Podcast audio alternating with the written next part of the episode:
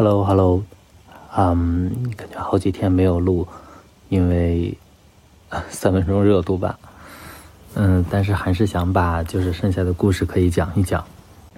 因为就是喀纳斯景区特别大，所以我们就只好说，呃，隔一天，然后第二天再去。因为头一天我们就是已经办好了那个边防证，所以不需要再去那边排队。因为排队这个事情真的是非常非常辛苦，那些工作人员也很辛苦，尤其是天气特别冷的时候。就老板就跟我们说，他说他其实就是住的那个酒店的老板，他说。他们其实再过几天可能也就走了，因为过了十一之后呢，呃，应该就开始大雪封山了。确实可以看出来，就是因为山里的天气变化很快的，包括我们在禾木村啊，在喀纳斯，在富蕴，嗯，都会遇到这样的情况，就突然就下雪了，突然下特别大的雪，而且那些就是负责指挥交通的交警。也很辛苦，他们就只能站在那个岔路口那儿，去疏导这个交通。然后，要不然就是有警车在压道，然后让大家慢一点的走。其实，嗯，整体上就是感觉还是会天气的对行程的影响还是比较大的。我们第二天去了呃景区之后，还是一样坐大巴车，然后到里边儿，然后再去呃坐那个。摆渡车，呃，然后这一次摆渡车呢，直接就是要拉到这个，嗯，白哈巴村。其实白哈巴村呢，它非常非常的，嗯，远，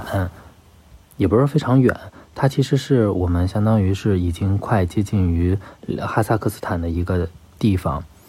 然后它是图瓦人居住的地方，他们有独特的生活习性，所以就是去这个地方的话，还。挺有意思的，我感觉。嗯，去白哈巴村的一路上吧，反正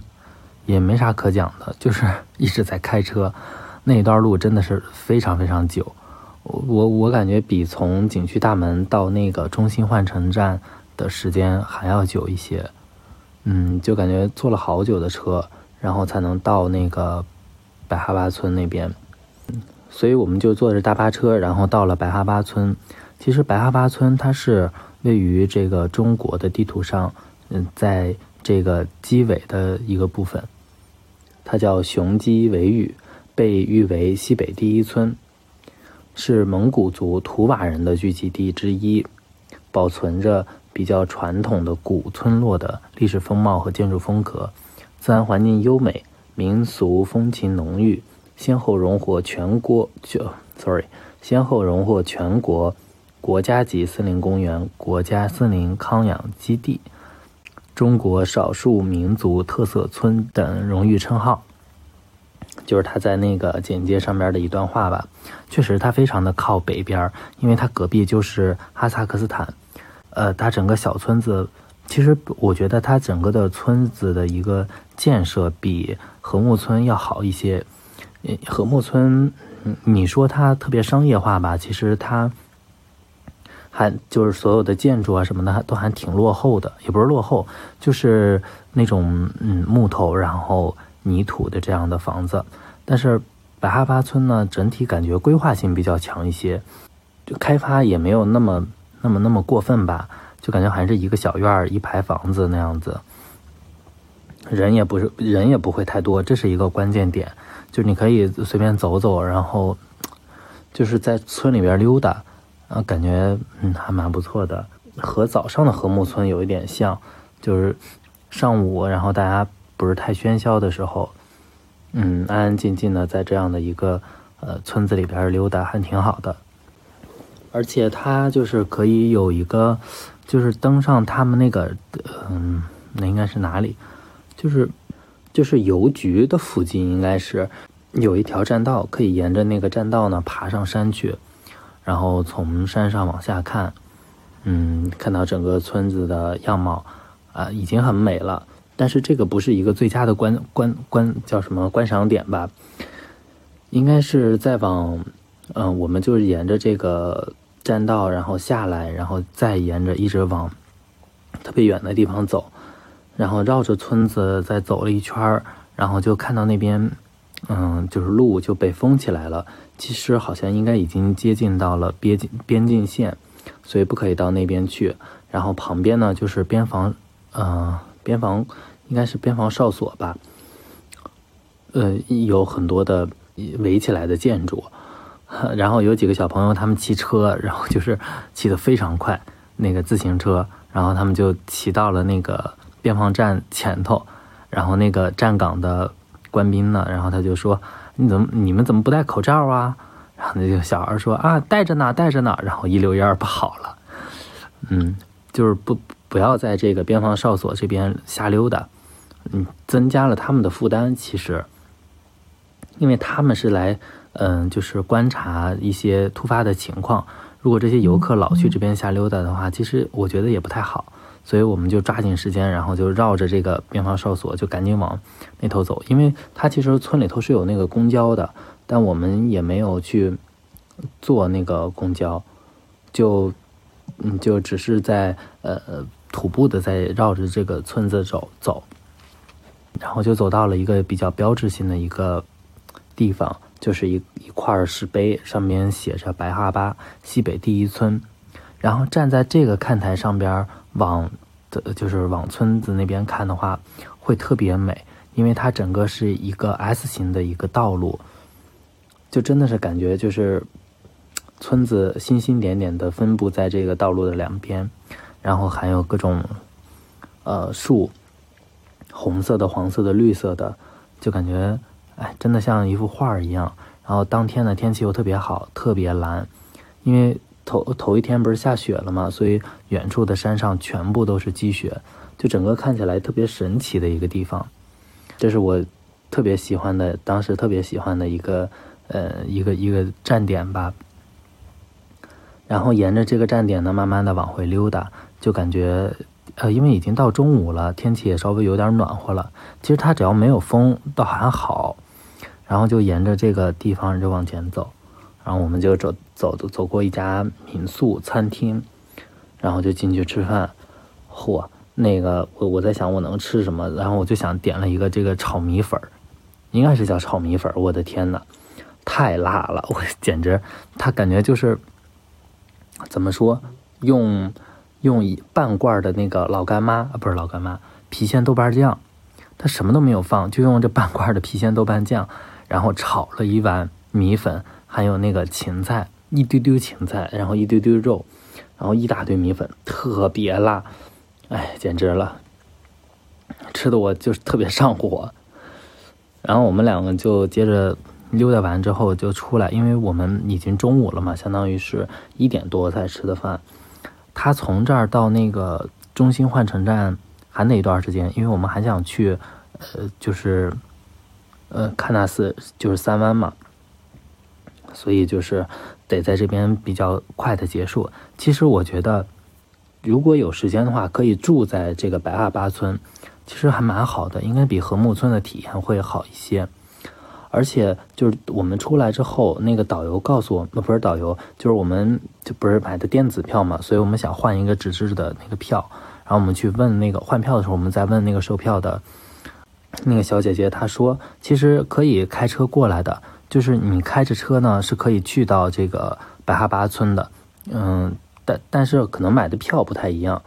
嗯，但有一个不好的地方，是因为你如果开车了的话，你只能在白哈巴这个景区，你不可以从白哈巴给开到那个呃喀纳斯去，这个是不可以的，就是这么一个缺点。但自驾就绕一圈，沿着国境线绕过来，其实也不错，呃，所以我们就很快就结束了在那个呃。白哈巴村的这个旅程，然后我们就赶紧就往那个喀纳斯回来。感觉很遗憾的就是，你如果能有时间的话，你可以坐在一块大石头，坐在路边儿，就什么也不用想，然后什么也不用管，你就可以在那儿发发发发呆，然后就可以坐一天，真的是一个特别好的一个地方。嗯，然后我们还买了一张明信片，就还挺有意思的这个地方。所以我们就很着急，想着说还要去逛三湾，所以就赶紧就是坐着车从白哈巴村，然后再回来。呃，对，然后注意有一个点，就是你去白哈巴村，因为它是边境的一个管理的地区，所以一定要呃准备好自己的边防证、身份证，还有你的呃门票，这个三样东西不要丢了，就是你要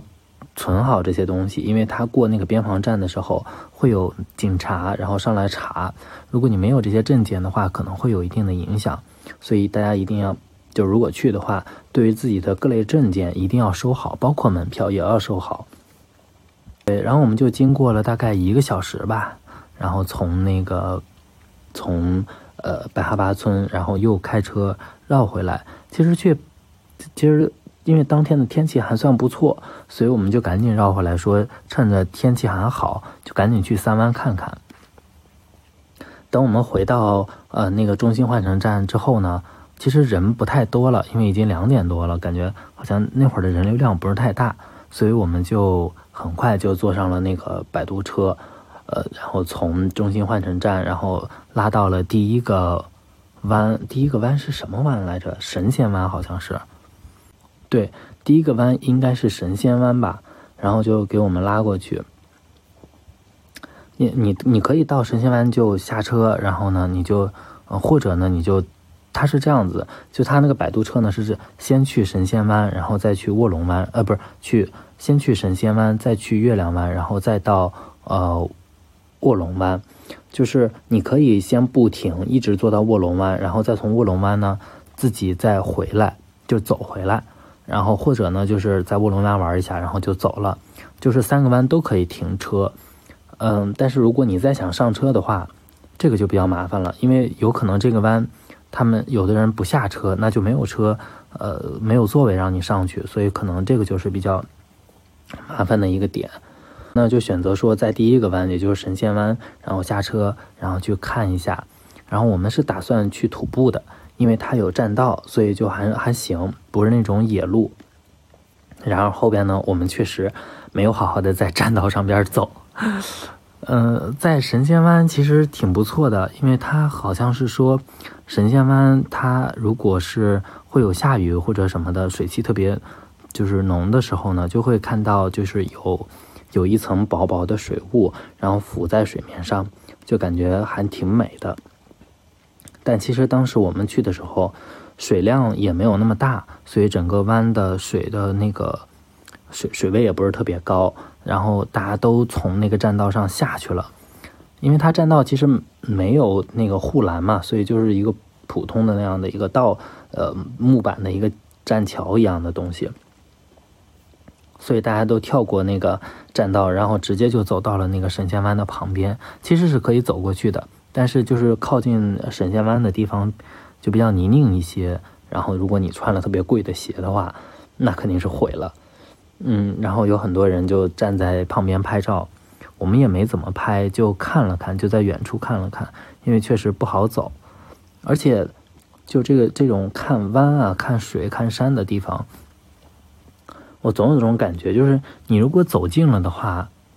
好像没有那太大的那个意境，好像不太一样。你要往远处看的话，可能还还蛮有意思的哈。反正它整个的水位很低，所以水量也不是很充沛。除了一些特别嘈杂的这些人之外，也听不到什么声音了。这个是大家聚集地方，呃，聚集的特别多的一个地方。所以我们就说，那既然这样子的话，我们就接着往前走吧。所以没有过多的停留，大概已经都，呃，两点多了，感觉。哦，不对，应该是已经三点多。所以我们就说，赶紧往前走，因为它栈道离那个就是河边还比较远。所以我们就呃沿着河往前走了，沿着河往前一路走走走，然后又回到了栈道上。嗯，走了一会儿回到栈道上之后呢，然后我就看见有人就是他们又下去了，又从栈道下去了，然后就感觉应该是沿着河走，所以我们就心想啊，那既然就是反正是一条河嘛，那喀纳斯河那它反正肯定就是你沿着河走没错。然后我们也就是呃跟着那帮人就跳下去，然后就就。没有沿着栈道走，就沿着河走。但沿着河走就是有一个缺点，就是它没有很好的路，所以你一定要穿一双比较好走的鞋。但是，一路上走的话还蛮有意思的。呃，你它那种石头滩，然后石头滩旁边上边还有好多水草，那些水因为水位太低了，所以所以那些水水草都被晒干了，然后就走起来就咔嚓咔嚓的，然后你总感觉不知道哪一个石头下面你就会踩空，啊，也容易崴到脚哈，所以我在河河边就找了一个大木棍子，然后就拄着，然后就往前走。其实如果沿着河走的话还不错，人比较少。而且就是你会有一些河湾，它虽然不是那个景点，但我感觉也蛮不错的。就是你可以站在那边拍拍照，然后发一会儿呆。我看着远处，嗯，雪山，然后近处还有这样的哦，白桦树啊，还有应该嗯，应该都是些桦树。还有哦，对，它其实除了这些桦树，比较好看的是那些落叶松啊，还有什么。呃，西伯利亚松，还有云杉，什么，嗯，有好几个，就是它是，比如说它是往下垂的树枝呢，是一个种类，然后像宝塔一样的形状是一个种类，就是不太一样，我都忘记了现在。所以在这儿走的话还挺开心的，就是可以人比较少，而且呢，就是可以徒步很很长一段时间。大概我们走了很久，因为你你要到下一段的话，还是路途比较遥远的，因为又又是沿着河走，所以路的话就更远了。然后路上其实我们也遇到了很多人，是沿着这个小河在走，所以心里头也没有那么太害怕。因为我我一直在想，这路这么难走，说不准走到哪块儿的时候，其实你就它没有路了，那你怎么怎么走呢？就全是河了。然后就比较危险嘛，所以这个不建议大家去这样子去冒险，含着沿着栈道然后去走就好了。又走了一阵儿呢，我们就就说那差不多了，然后我们就想着往上爬上去。因为那帮人呢，他们因为也大概有十几个人吧，然后大家也是在沿着这个走，我看着他们在往上爬，所以我们就想说，那好吧，我们也往上爬吧。天哪，那个山坡简直了，太陡了。就是你要爬到那个栈道上边，就因为我们在河边嘛，所以要爬上山，然后在那个栈道，然后一片那种原始的森林吧，什么也看不到，然后就黑漆漆的，然后你就得往上爬。就我总感觉树林里边会有什么动物或者是什么东东西的，所以一群人也是有点战战兢兢的，就一直往上爬。所有的草有一些枯黄了。我就拿这个拐杖，然后一直往上走，嗯，爬了好大一阵儿吧，然后才爬到那个栈道上边。然后我们就选择了沿着栈道再走走。其实沿着栈道走的话也也不错，就是旁边都是树林，然后路也比较好走。但是我提醒大家，就是不论去啊哪个地方去旅游，一定要把自己的嗯垃圾一定要带走，不要放在这个垃圾桶里边。因为什么呢？因为就是你随手丢其实更不对哈。但是你比如说你放到垃圾桶那儿，他们得过来去把这个带下山，其实也是一个很困难的一个事情。嗯，因为一路上我们也遇到了好几辆那个运垃圾的车，其实是蛮辛苦的。因为在这些地方，他需要把这个垃圾去背上背上这个这个呃。这个公路上边，然后才能装到车里边，因为它这个栈道离公路还有一段距离，所以我觉得为了减轻大家负担，其实每人其实也没有多少要丢的东西，其实就是一些呃，比如说水瓶啊、塑料袋儿这些的，就装到自己包里就好了。等到嗯城市的地方比较好收拾这些垃圾的时候，把这些带走就好。就是沿着这一路走吧，我就突然就想起我们。在加拿大的时候，我们家后边有一片原始原始的森林，里头倒是没有栈道哈，但是这些树都很多，就看着这些树啊特别高特别大，然后树林又特别密，影影绰绰的。但我觉得我们其实可以做一件什么事情呢？就是这个景区啊，呃，可以从国外一个记嗯就学习的地方，就是他比如说，因为他们。是一片原始的森林，所以他就会立一些牌子。他就会讲说，这个森林就是几万年前它是一个怎么样的状态，然后呢会有哪些古生物，它的化石是什么样的，就就会有这样的简简单单的介绍。然后他还说，他还会加一句说，哎，请你去发现恐龙吧，请你去发现什么吧，就还挺挺有意思的。或者就是介绍一下这些树都是一些古老的树种啊什么的。否则的话，你在这儿走的话，其实有有一点点枯燥，因为它周边没有什么风景，通通都是树林。你如果有小伙伴一块走的话，还能聊聊天什么的，还挺惬意的。人不太多，因为大家都会选择就是呃坐那个车过去，所以累的地方也在这儿。我们大概走了就一直走走玩玩，然后就一个小时吧，一个多小时，然后才走到了那个呃月亮湾。其实月亮湾是一个呃，像一个 S 型的一个小河。其实你是不可以下到这个河边的，应该也可以下去，但是可能就再爬上来就比较困难了。所以基本上大家都是站在这个栈道上边往下看，人特别多，特别拥挤，因为那个栈道很窄，所以你它只有几个看台，所以有的人呢就是直接站到了山坡上边，还是比较陡、比较危险的。呃，我看能不能听到声音哈。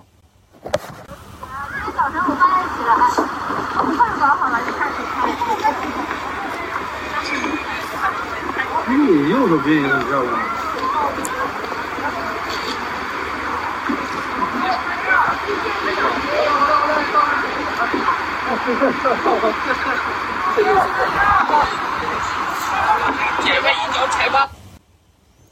就是可以听到，就有很多的人，嗯，但是我刚刚在听的时候，我还能听到风的声音，吹着树叶哗啦哗啦响，嗯，感觉还不错。哎，月亮湾就可以看到这个河道变得很曲折，呃，人也很多，所以我们没有在这儿停留很长时间，因为有的人也不戴口罩，所以就赶紧就走了。然后沿着月亮湾呢，其实再往前走就是最后一个湾，就是卧龙湾。啊，在月亮湾走走过的时候，因为月亮湾是在山谷嘛。所以我们就没有走走到下边去，我们就沿着栈道继续往前走，因为时间也比较晚了，我们不想又又像昨天一样被冻个半死，所以就沿着栈道再往下走，然后还看到了我特别喜欢的这个落叶松，呃，我就觉得它特别软软的、绒绒的，就是萌萌的，它是那种嫩绿色，感觉特别美。然后一路上，我们还看到了那一片草原，但我不记得那个草原叫什么名字了。虽然草已经枯黄了，但是整个那一片草场特别特别的大，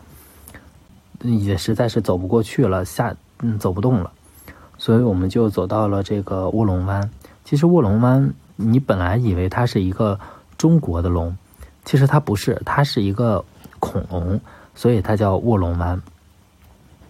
但卧龙湾比较好的一个点是，它修了让大家下山的一个栈道，所以你可以沿着那个栈道走到河边去，然后看一看。这边的水呢就比较急了，其实它因为有很多的石头，整个滩就比较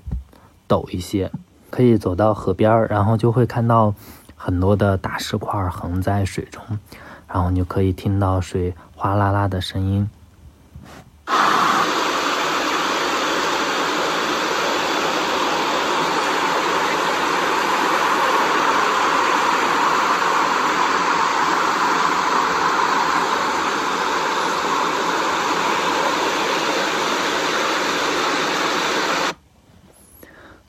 所以就是，呃，感觉这个的时候还挺舒服的，有一点像那种白噪声，嗯，然后我们在旁边拍了拍照，因为他拍照有一个很好玩的那个叫什么流光溢彩还是什么的一个模式，就可以把水拍得雾蒙蒙的，特别像特别失真的一种感觉吧，仙气扰扰的，它就是一个相当于是，呃，一个凸起来的一个滩涂。然后整个那个形状呢，特别像一只恐龙，呃，但是水量也不是太充沛，所以哦，也不是凸起来的滩涂，应该是它是一个呃湖心的一个小岛吧，核心的一个小岛，然后上面会有一些树啊什么的，但是水量又不是特别充沛，所以就是只能看见这个恐龙的背部，就是它的上边是河道的这个地方，然后它的脚啊这些地方其实水量都不是太多，就站在那个栈道上边拍了拍照，然后已经都六点多了，所以我们就想着赶紧出去，不要等着天黑了又特别冷，然后又特别困难，所以我们就到了这个卧龙湾乘车的地方。就等车嘛，每一个弯其实它都有一个停车点，你都可以在那儿等车。但卧龙湾它相当于是第一个弯，呃，或者说最后一个弯哈，嗯，所以上车的人会比较多一些。然后景区就会在那边设置一个呃另另另外的班车，就比较小一点的车，然后就给大家拉到景区大门口。所以我们上了车，然后一路上还。挺有意思的，因为它好像走的那个路不是我们来的时候的那条道，所以看到的风景也不太一样。太阳呢也缓缓的就落下来，就看到整个树都变得特别金黄，有一点点萧瑟，但是听着水的声音，你又会觉得，嗯，还是一个很很有生机的一个地方。嗯，然后等到我们拉到拉着我们到了景区大门口的时候，太阳已经快要落下去了，所以我们就赶紧去换票，呃，然后准备到下一站。其实整体上来说，喀纳斯景区很值得一去，因为喀纳斯景区的话，它就是一个很很大的一片国家的自然保护区，还有就是白哈巴村是重点要推荐的。嗯，如果你想感受一下，就是图瓦人的这个建筑啊、民俗风情啊，可以就去白哈巴村。嗯，当然，那难免嘛，就是因为是旅游的地方，所以它呃会商业化气息还是有的。但整个喀纳斯的旅程呢，让我觉得就是住宿呢是很糟心的啊，但比在禾木村要好一些。虽然停水了，其他方面对于吃的话，好像没有在喀纳斯有什么特别特别的。就是想吃什么土火锅没吃上，想吃呃好多东西感觉都没吃上。吃的话好像没什么特别的。就是从景区出来之后，因为我们回到酒店去取东西，然后那个酒店的前台和老板娘告诉我们，就是。呃，伊犁那边呢，完全已经不可以再去了，因为已经被封掉了，所以我们就没办法去赛里木湖。我们的行程呢，就完全被打乱了，因为已经在比较靠北的地方，所以就不知道要去哪儿，所以我们就只好先开车，然后回到了布尔津县，因为这个地方的住宿相对要比在喀纳斯那边的住宿要好一些。等我们回到布尔津县，其实也已经很晚了。但一路上还还行，因为当天的天气比较好，就是虽然有雪，但也是昨天的雪啊，所以今天正好可以欣赏那个雪景，还挺美的。就整个一片草原，不是草原，应该是原始的森林，然后已经被白雪覆盖了，然后那片空中草原也是全部都已经变变成了雪场。然后等到回到布尔津县，我们找了地方住。然后去饭店吃饭的时候，点了一个汤饭，因为我们想着汤饭应该是那个，不是我们之前吃过一次嘛。结果那个人等把汤饭端上来的时候，它是一个一大盆汤饭，两个人根本吃不完，它真的是非常大的一盆。呃，其实我们在内地的话，应该会去叫这个叫面片汤或者是面疙瘩，然后他们管这个叫汤饭，那我觉得真的是量很足。对，然后当时上菜的时候，我说这么大一盆，然后那个小哥都惊呆了，有点儿。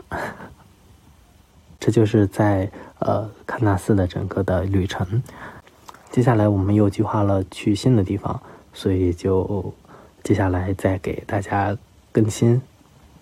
拜拜。